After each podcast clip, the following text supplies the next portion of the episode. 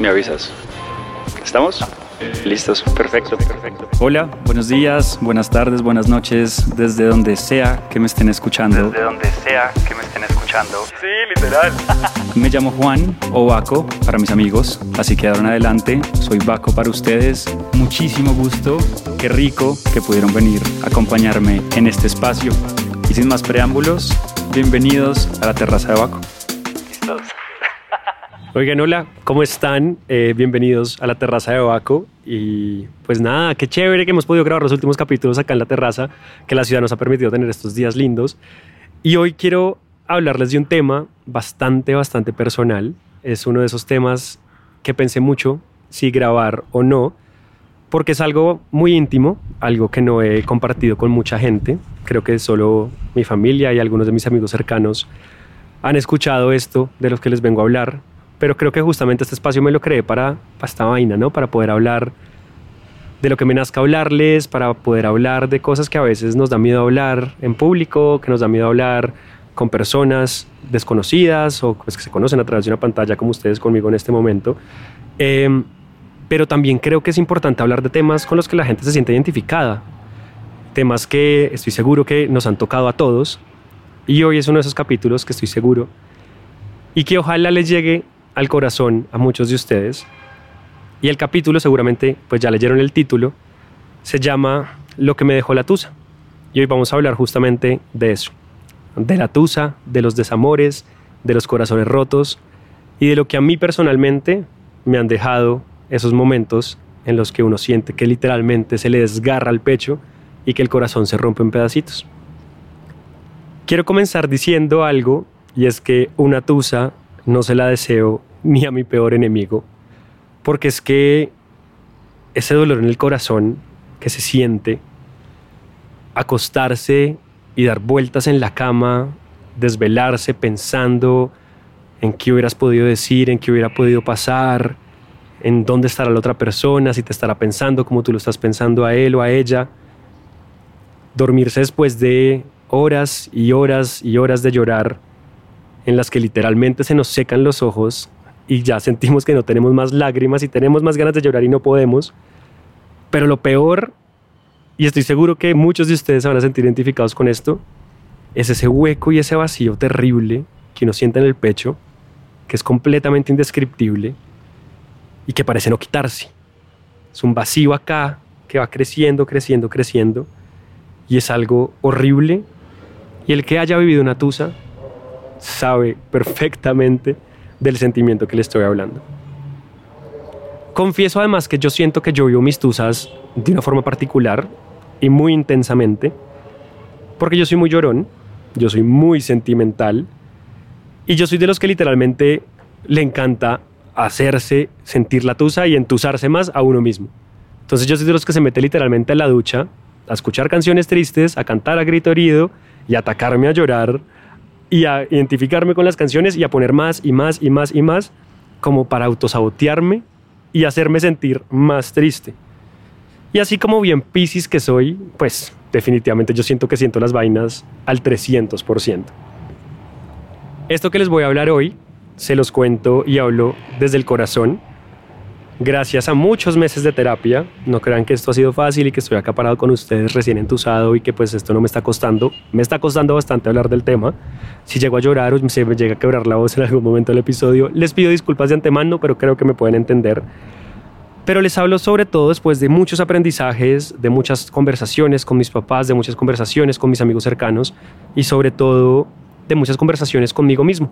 Que esas son las conversaciones que creo que son las más importantes que uno puede tener cuando ya todo el mundo se va a dormir, cuando tú te encierras en tu cuarto, cuando apagas la luz, dejas el celular en la mesa de noche y hablas contigo y comienzas a pensar. Yo he tenido dos tusas en mi vida, porque solo he tenido dos novios. Ya les conté la historia o un fragmento de mi historia con mi primer novio en el episodio de Etiqueta Azul. Si no lo han escuchado, se lo súper recomiendo porque es muy bueno. Y tuve otra tusa con el que ha sido el que yo digo que es el amor de mi vida, la tusa más reciente, después de una relación de, casi siete años. Y una tusa de verdad es, es terrible. Y una tusa, como se los digo, y como comencé el capítulo, no se la deseo ni a mi peor enemigo. Y bueno, entremos en materia y hablemos realmente de lo que a mí, lo que a Baco, le ha dejado la tusa. Lo resumiría realmente en varias cosas. Hoy vamos a hablar de cinco cosas que quiero compartir con ustedes de lo que me ha enseñado justamente eso, el vivir un corazón roto. La primera y la más importante, y quiero que entiendan por si alguno de ustedes está viviendo una tusa en este momento y siente que no va a salir de esa, es que definitivamente nadie se muere de amor.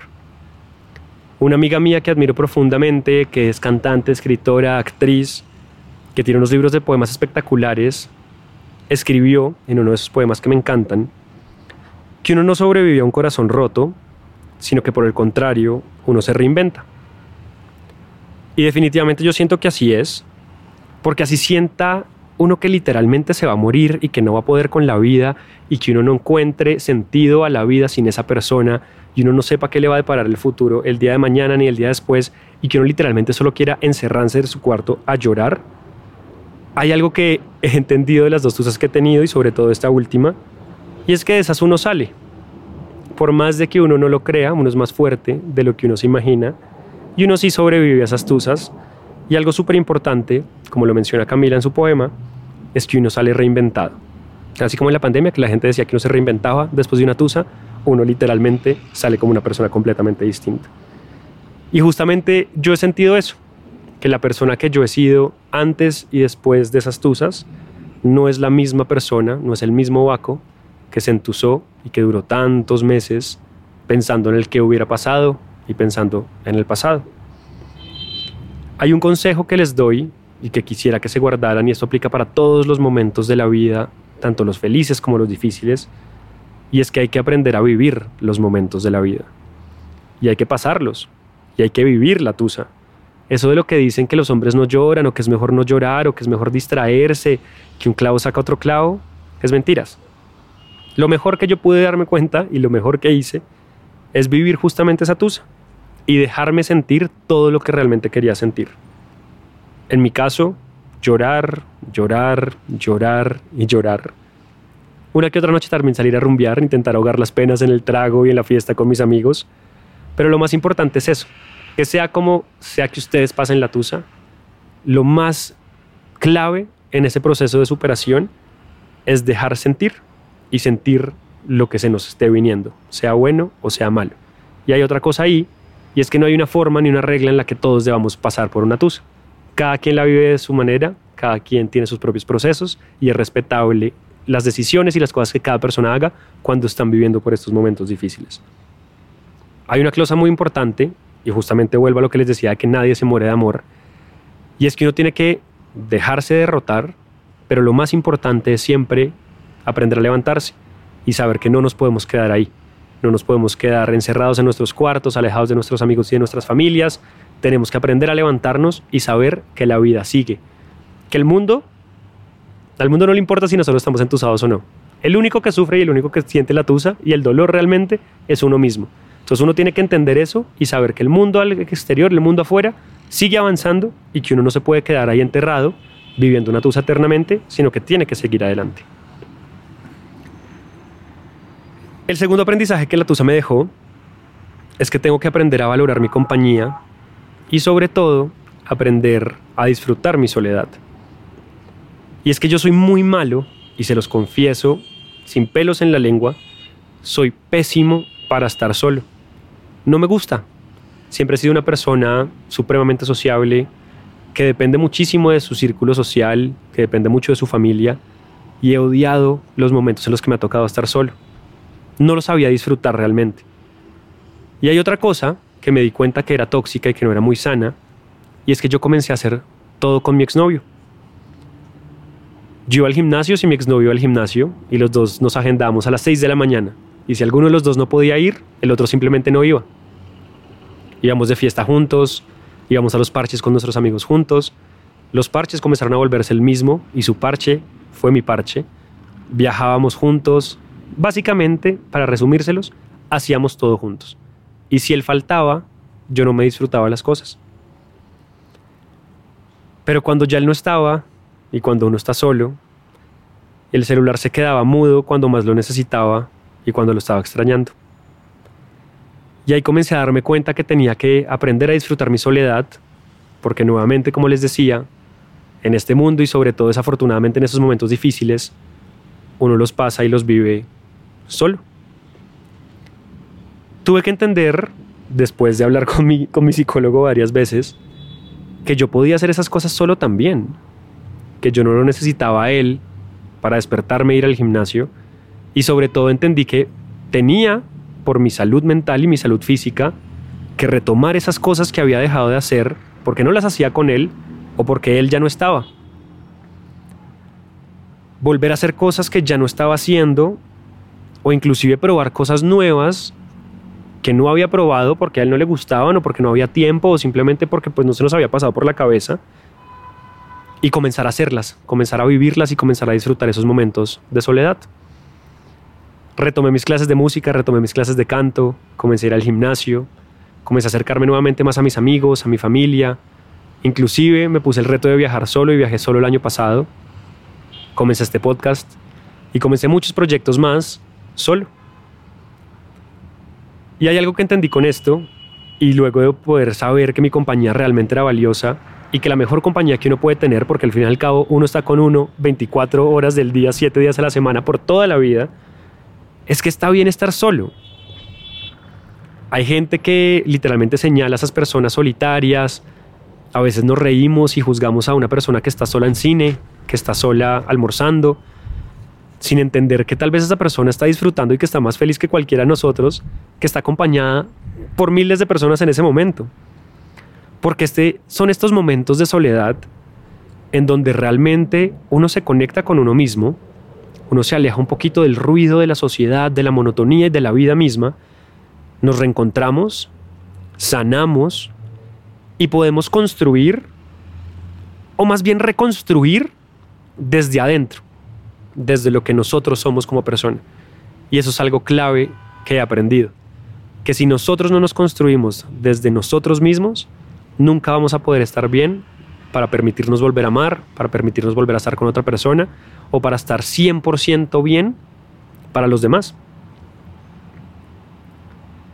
Pasemos a la tercera cosa que me dejó la tusa si ya están llorando en este punto, o sea, yo me estoy conteniendo, de verdad lo siento, porque seguramente si están viviendo una tusa o si acaban de pasar esa tusa, se están comenzando a acordar de muchas cosas y de muchos momentos difíciles, pero justamente este es el objetivo de esto. Se los juro que el final es bueno porque el mensaje es que acá estoy y que la gente sobrevive las tusas.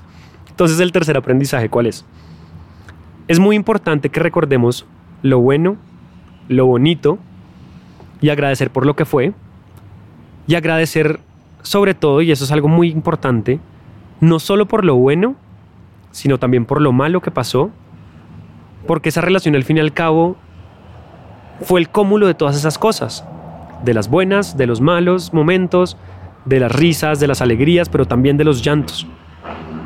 Tenemos que agradecer lo que fue y lo que nos dejó esa persona y esa relación.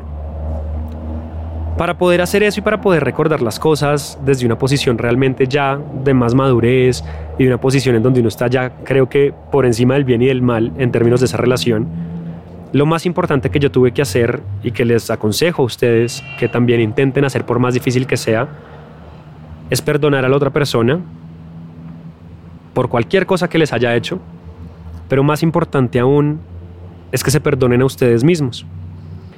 Y a mí esto fue lo que más me costó realmente. Porque si les confieso y dejando mi corazón sobre la mesa en este momento y sin mentiras, mi relación se acabó por errores míos. Y se acabó por cosas que yo no debía haber hecho, por cosas que no debía haber dicho. Y se acabó por eso, porque no fui capaz de hablar y de reconocer mis errores. Y justamente por eso mismo fue que perdonarme fue tan difícil, porque yo sabía que esa relación de amor, que todos esos planes y esos proyectos a largo plazo se habían acabado por mi culpa. Pero hoy en día me perdoné y entendí que lo que pasó tenía que pasar y que hoy en día estoy aquí sentado hablándoles a ustedes gracias a todo lo que pasó en esa época. Otra cosa muy también alineada a este tema es el hecho de que uno le encanta hacerse la víctima y que uno le encanta echarle la culpa al otro. Entonces uno se repite en la cabeza mil y una y otra y otra vez las peleas, las cosas malas que esa persona te dijo, los momentos en los que te hizo sufrir.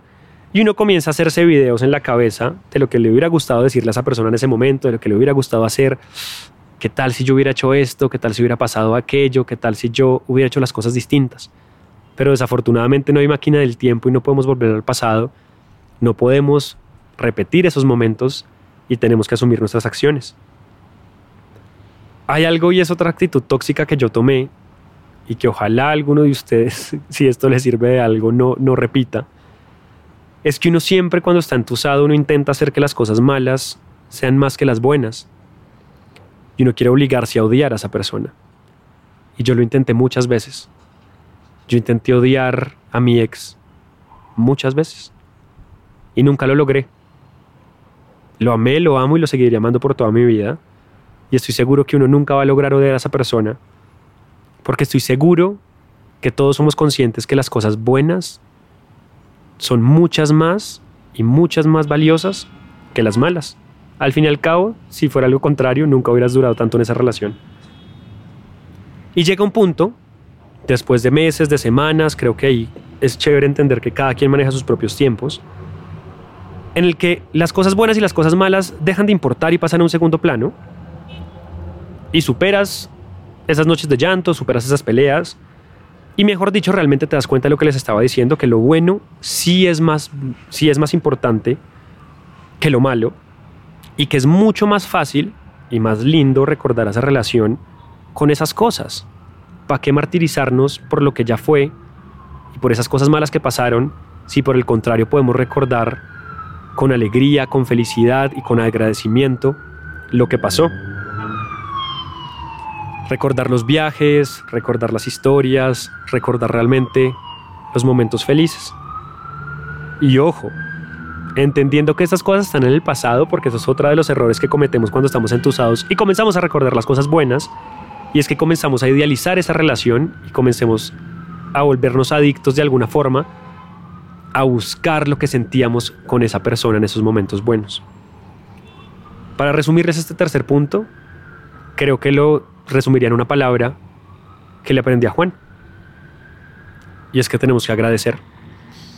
Y agradecer por esas cosas, por los aprendizajes, por lo que fue, y porque gracias a esa persona, gracias a él y a lo que vivimos, hoy estoy acá parado frente a ustedes y soy la persona que soy. Seguimos. El cuarto punto. Es importante volver a conectar con tus amigos y con tu familia y aprender a nunca dejarlos de lado. Yo sé que es normal y sobre todo cuando uno está muy enamorado y cuando uno está comenzando a salir con una persona, a alejarse, a meterse de lleno, meterse de cabeza en la relación. Es normal comenzar a decir que no a algunas invitaciones, a los paseos, a las fiestas, a las reuniones, y es normal comenzarse a, como a enclaustrar de alguna forma y a, y a volver una sola persona con tu pareja. Pero lo que no es normal y lo que no está bien es alejar y alejarte de esas personas tan importantes de tu vida. Y algo clave que me dejó la Tusa y que le agradezco a la Tusa es que pude volver a recuperar esos espacios que son tan importantes en la vida de todos nosotros. Recuperar a mis amigos, recuperar a mi familia, sobre todo a mis primas, que muchas veces me reclamaron que me había alejado de ellas, porque estas personas, al igual que tu pareja y al igual que ti mismo, son un eje fundamental de nuestras vidas y uno tiene que cultivar estas amistades, así como cualquier relación. Las relaciones se cultivan y se trabajan, porque la gente no está ahí porque le toque estar, la gente está ahí porque tú cultivaste eso, porque les diste amor, porque les diste amistad, les diste camaradería, les diste momentos felices. Y justamente eso fue una de las cosas que yo comencé a hacer. Volver a acercarme a mis amigos, volver a aceptarles las salidas, volver a viajar con ellos, volver a almorzar con mis primas y volver a reconectarnos. Y algo muy lindo y de lo que me siento muy afortunado, y si mi familia y mis amigos están escuchando esto, es que fue muy especial darme cuenta que, que ellos seguían ahí, que nunca se habían ido y que siempre estuvieron, así fuera un poquito a la distancia, pendientes de yo cómo estaba, pendientes de si estaba triste, si necesitaba de pronto un mensaje, una invitación, lo que sea, y que ahí siguen y que agradezco profundamente por cada uno de ellos. Oigan, tuvimos un pequeño break y una interrupción de la tecnología, entonces retomemos desde donde dejamos. Estamos terminando nuestro cuarto aprendizaje de lo que me dejó la Tusa y vamos a pasar al último. El último me lo enseñó Juan, mi exnovio, a quien pido disculpas por mencionarlo acá porque no le había dicho que lo iba a mencionar y ojalá no se moleste si llegue a escuchar esto. Y fue una frase, algo que él me decía con lo que yo no podía. Peleamos muchas veces por esto porque no lo entendía en ese momento. Yo físicamente no podía cuando él me decía estas cosas y me daba rabia y me llenaba de ira y le decía, pero ¿por qué? ¿Pero por qué? Es que no te entiendo. Y la frase y lo que él me decía va de la siguiente forma. Soltar para recibir más. Y oigan, yo de verdad no entendía eso. O sea, no me cabía en la cabeza como así que soltar para recibir más. Si yo no lo quería soltar, si ya nos teníamos y estábamos ahí, o sea, ¿por qué soltar algo que, que yo no quería soltar? Pero me di cuenta de una cosa y hoy entiendo lo que él me decía. Y es que definitivamente en la vida, y esto aplica para todo, no solo para las relaciones y para las tusas, hay que entender que uno tiene que soltar lo que no quiere quedarse, lo que te está causando dolor y sobre todo lo que ya no es. Es muy importante que logremos hacer las paces con el pasado, lo que estábamos hablando del perdón ahorita, y entender, por más difícil que sea, entender esto, y es que las cosas se acaban, las cosas tienen su final. Como lo hablamos en el capítulo de la frase de todo llega, todo pasa, las relaciones también llegan y se acaban. Y algo muy importante para no guardar esa ilusión de de pronto volver a esa relación del pasado, o será que vamos a volver en un año, en dos años, nos vamos a reencontrar y ahí sí vamos a construir nuestra historia de amor, es entender que la relación que tienes en ese momento en tu cabeza ya no existe. Esa relación ya no está. Esa persona ya no es la misma a la que tú te enamoraste, tú no eres la misma persona y lo que ustedes construyeron se acabó. Y ahí es que me comencé a dar cuenta que realmente uno sí tiene que soltar para comenzar a recibir más cosas. Y que uno tiene que confiar en la vida. Ojo, yo no estoy de acuerdo cuando la gente dice que es que hay las cosas me van a llegar porque sí, que lo que es de uno es de uno y que está ese hilo rojo de la historia esta que siempre va a terminar conectando a la gente así uno no haga nada. Y yo ahí discrepo completamente porque yo siento que uno sí tiene que trabajar por lo que quiere hacer que uno tiene que construir y cultivar el amor y que sobre todo si uno quiere lograr algo o tener a alguien en su vida, uno tiene que hacer las cosas para que las cosas pasen. Pero definitivamente la vida es de decisiones y necesariamente siempre tomar una decisión o elegir algo va a significar renunciar a otra cosa. En economía, yo soy economista para los que no sepan, se llama el costo de oportunidad. Y todas nuestras decisiones en la vida tienen un costo de oportunidad porque significa que yo voy a renunciar a algo para poder tomar esa decisión y ese camino que quiero seguir.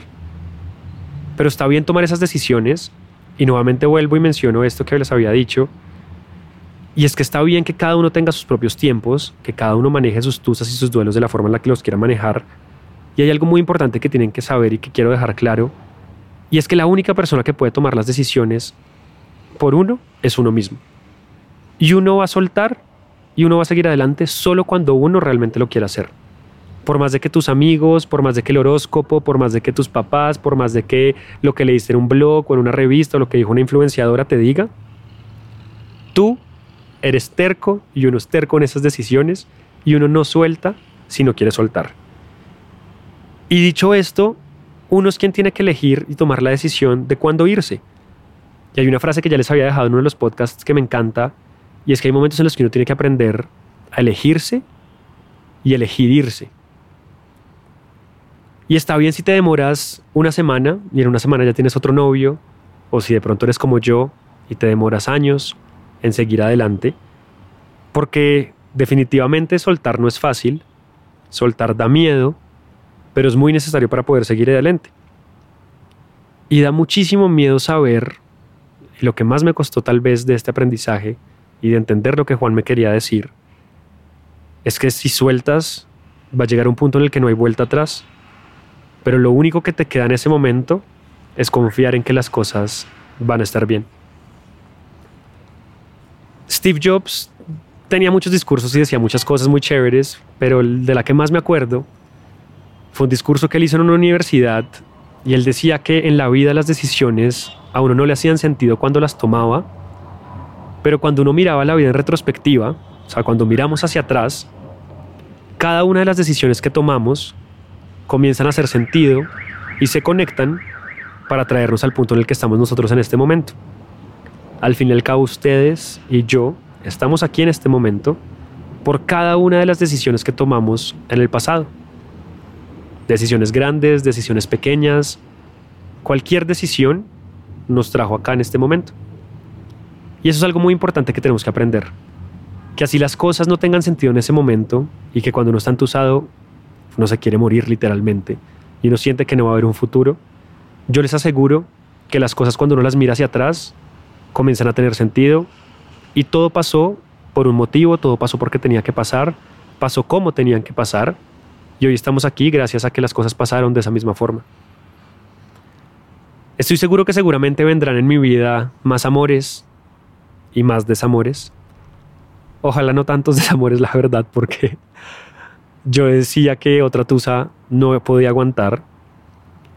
Pero de algo que estoy seguro es que afrontaré esa próxima tusa o ese primer amor, ese próximo amor, qué pena, con más madurez y habiendo aprendiendo mucho, aplicando esas cinco cosas que les acabo de decir que a mí me dejó la tusa. No vayan a creer que yo soy una persona ahora amargada y que soy un antiamor y que no cree en las relaciones y que no está dispuesto ni quiere volverse a enamorar. Todo lo contrario. Yo sigo siendo tan piscis como lo era antes y así sea una persona diferente a la que era hace siete años que conocí a Juan o hace dos años que terminamos por primera vez. Sigo creyendo en los cuentos de hadas y sigo esperando y estoy confiado de que algún día va a llegar a mi vida ese hombre perfecto con el que voy a vivir mi historia de amor. Porque algo de lo que sé y algo de lo que estoy seguro es que siempre y cuando nosotros trabajemos desde nosotros mismos y desde nuestro interior y estemos preparados para recibir a alguien más en nuestras vidas, todos nos merecemos esa historia de amor. Así que bueno, eso fue lo que me dejó la tusa. Hoy me siento más fuerte, me siento feliz, me siento recargado de energía. Recuerdo con mucha nostalgia y sobre todo con mucho amor y como les decía, con mucho agradecimiento esos años que viví con esas personas importantes en mi vida y esos años que viví con Juan. Les prometo y les, eso se los quedo bebiendo que algún día les voy a contar la historia con él, si él me lo permite y me lo autoriza, porque es una historia muy bonita, es una historia que definitivamente me hace seguir creyendo en el amor y que me hace estar confiado de que algún día va a llegar alguien como él a mi vida y solo le deseo cosas bonitas a él también.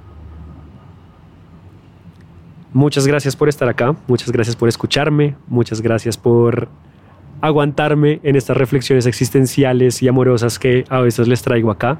Ojalá a muchos de ustedes les haya llegado y les haya tocado el corazón, tanto como a mí lo hizo escribir y preparar este episodio. Nos vemos aquí en la terraza de Baco la próxima semana, el martes, como todos los martes. Si están nuevos por acá, los invito a que me sigan en redes sociales. Estoy como Juan Baco. Y les voy, y les repito, si ven la estrellita por allá arriba, dennos cinco estrellas, compartan el podcast, pónganle la campanita para que ustedes sean los primeros que lo puedan escuchar y compártanlo con sus amigos, compártanlo con sus familias, que eso nos, nos sirve. Y entre más gente pueda escuchar esto, más tiempo me tendrán por acá. Espero que les haya gustado, espero que los haya acompañado en un rato agradable en sus días. Les mando un abrazo muy grande. Nuevamente mil gracias por estar acá. Que estén muy bien. Chao.